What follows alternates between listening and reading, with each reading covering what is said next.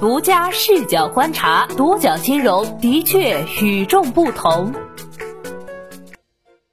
本期我们一起关注的是谢而富的黑色五月。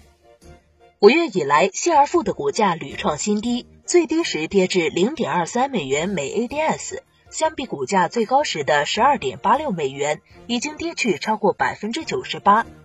同时，谢而富的年报发布也出现了延误。双重压力下，退市危机已经迫在眉睫。目前，纽交所已经向谢而富发出了通知函，告知谢而富股价和年报相关的两方面问题，以及提醒其可以采取的必要补救措施。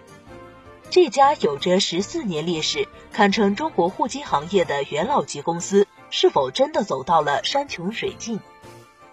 谢而富的这场退市危机，从四月中旬就已经开始露出苗头。四月十五号，谢而富向平台上的出借人发送了这样一条短信：四月十五号起，对客户的本金和收益兑付做出调整，不再以出资方案到期为兑付日，将以债权转让成功或还款到账分月兑付。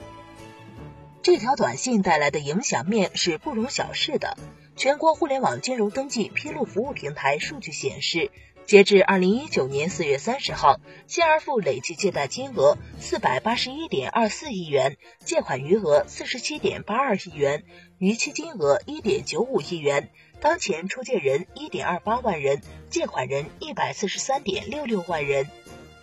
突然出现的兑付规则调整，一下子引发了平台上大量出借人的恐慌，短时间内集中致电客服热线了解情况，以至于造成客服一度占线。当时有出借人向独角金融表示，现在连自己的债权也看不到了，底标具体什么时候到期也不知道。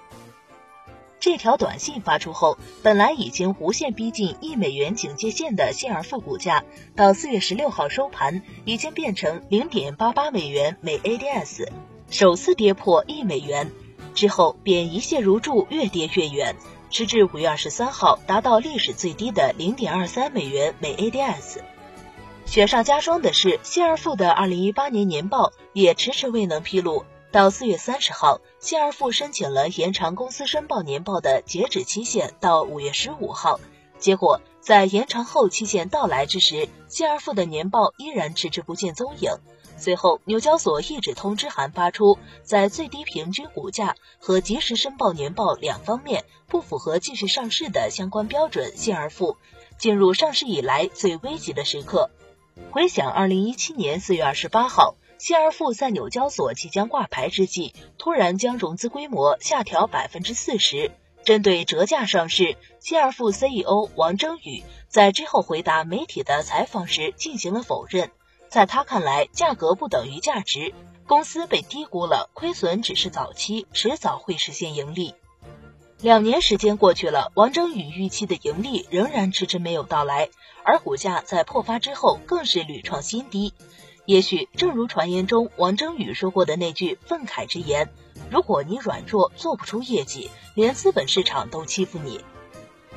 新而富一度曾被视为良心平台。新而富的创始人兼 CEO 王征宇在官方公众号中的称呼是王征宇博士。也许在他心里，更多是把自己当做一个学者。自媒体一本财经在一篇关于王征宇的特写中透露，在了解王征宇的人眼中，他依然是十七年前意气风发的归国博士，而商人这个标签却模糊难辨。九零年代初，他以三十岁高龄赴美留学，在伊利诺伊州大学获得统计学博士学位。二零零一年，他带着一个博士团队归国创业，做信用评分系统，做信用卡发卡代理，团队豪华，资本雄厚，却十年未见起色。二零一零年，谢尔富涉足 P to P，最开始做的就是小额分散的信用贷。可以说，新而富完整的经历了几年前现金贷从萌芽到爆发到严监管的整个周期，但却并没有从中捞到多少钱。许多行业人士认为，这跟王征宇博士这位带头大哥有关。他曾在美国长期从事消费信贷管理，负责控制风险、提高价值综合策略的制定，先后为众多国际著名金融机构提供咨询服务，在信贷领域算得上是专家。二零一八年以前，谢而富一度被称为“良心口子”，至今在搜索引擎上仍然可以看到一众借款人或者是撸贷者将谢而富称为“良心口子”“良心平台”的描述。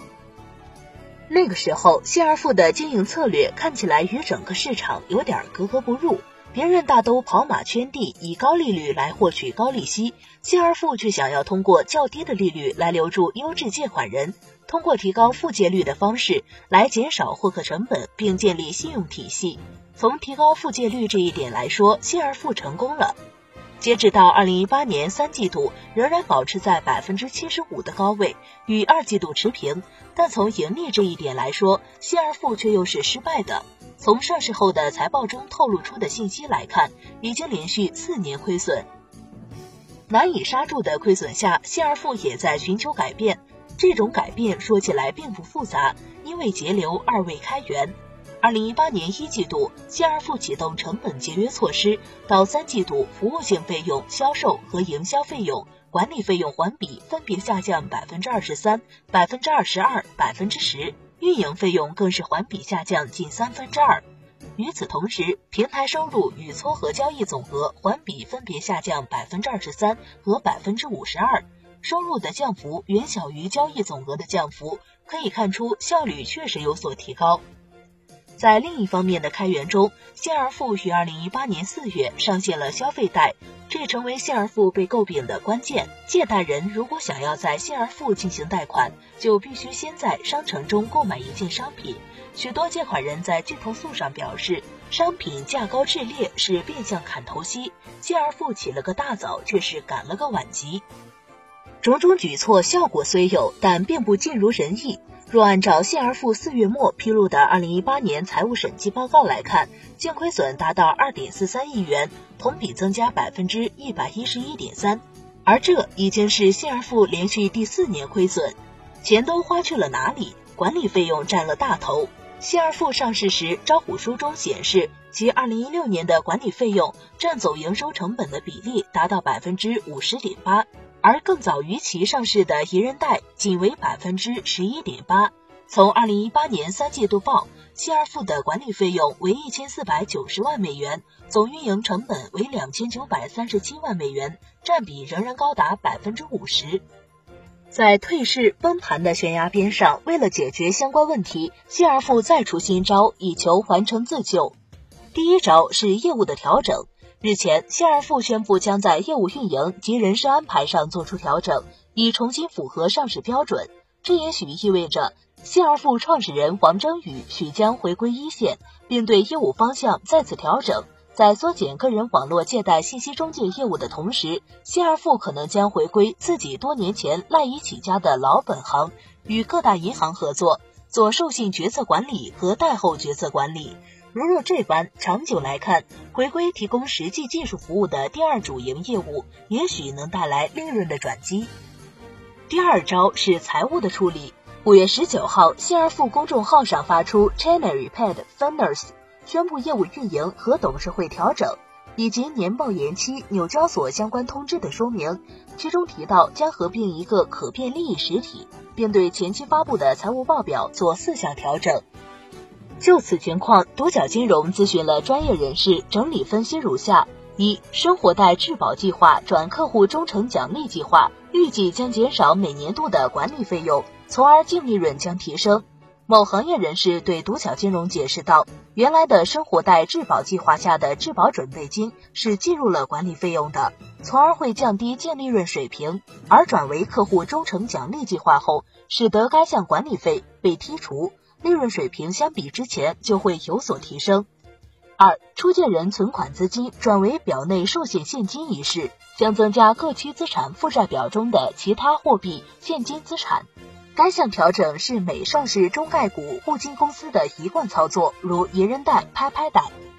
三、优惠券开支由计入营销费用改为从收入扣除，预计将降低每一期的总费用，而增加对应数额的当期净利润。业内人士提到，网贷平台或多或少有期限错配问题，谢而富由于贷款期限相对偏长，也不例外。此番改动后，谢而富未来该部分费用将直接对应到产生收入的会计核算年度，将有利于期限错配问题的改善，进而提升利润。四、并入一个可变利益实体，预计将明显提升谢尔富的利润表现和其他财务数据。某业内人士向独角金融说道：“上市公司一般是合并利润表现好的公司。如果此次合并的 VRE 利润为正，且业务与谢尔富业务相辅相成，该合并将有一加一大于二的效果。其利润增长则可以期待，营运现金流也将变大。只是由于尚未披露该 VRE 的情况，结果尚未可知。总的来说，谢尔富此番在业务的调整。”财报上的棘手操作目的是为了改善2018年及未来的财务状况。独角金融注意到，5月24号美国交易日，谢尔富首次出现回涨，报收0.31美元每 ADS。那么，谢尔富能否在六个月内重新恢复上市标准？独角金融曾就相关问题向谢尔富方面进行了求证，对方回复，请以公开信息为准。中国社会科学院产业金融研究基地副秘书长、百葛新金融智库创始人陈文向独角金融表示，新二富现在关键是要提振一下股价，但是目前看来，想要达到这种成效并不容乐观。如果退市，平台声誉会进一步受损。著名经济学家宋清辉则表示，新二富持续经营能力仍然存在重大不确定性，未来很大可能退市。你们对此怎么看？欢迎在评论区留言与我们互动。好的，以上就是本期节目的全部内容，谢谢收听，咱们下期再见。